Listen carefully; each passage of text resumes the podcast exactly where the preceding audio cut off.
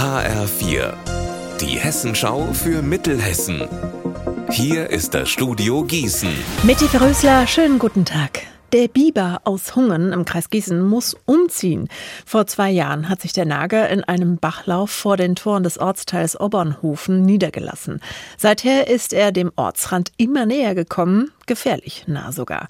Mehr von Alexander Gottschalk. Dadurch funktioniert aber die Entwässerung nicht mehr richtig und sobald es mal heftig regnet, müssen die Anwohner Angst haben, dass ihre Keller volllaufen.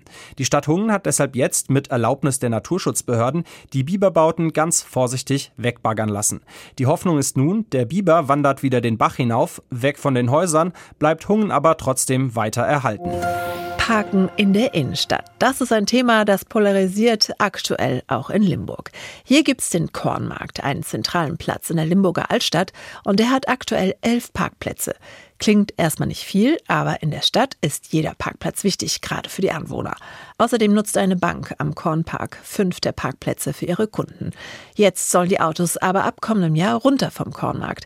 Benjamin Müller, deshalb rumort's da jetzt so richtig, oder? Ja, ganz genau. Also der Verkehrsausschuss hat dem Vorschlag des Magistrats zugestimmt, dass Parken auf dem Kornmarkt verboten werden soll. Und am Dienstag werden das die Stadtverordneten sehr wahrscheinlich fest beschließen. Das regt jetzt natürlich die Anwohner auf, weil es in der Altstadt eh schon nicht genug Parkplätze für alle Anwohner gibt.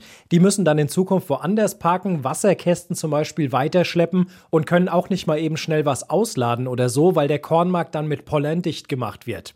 Anlieferungen, die sollen aber noch möglich sein und auch eine Bank am Platz, die ist wenig begeistert von der ganzen Sache, weil ihnen Kundenparkplätze wegfallen. Die Stadt rechnet aber nicht mit einer Klage. Trotzdem ist das Ganze ein Aufreger. Am Menzfelder Kopf ist vor einer halben Stunde ein neuer Pfad durch das Naturschutzgebiet eröffnet worden. Ab sofort können und sollen auch ein bisschen Spaziergänger und Wanderer auf diesem Pfad die Trockenrasen und Heideflächen entdecken.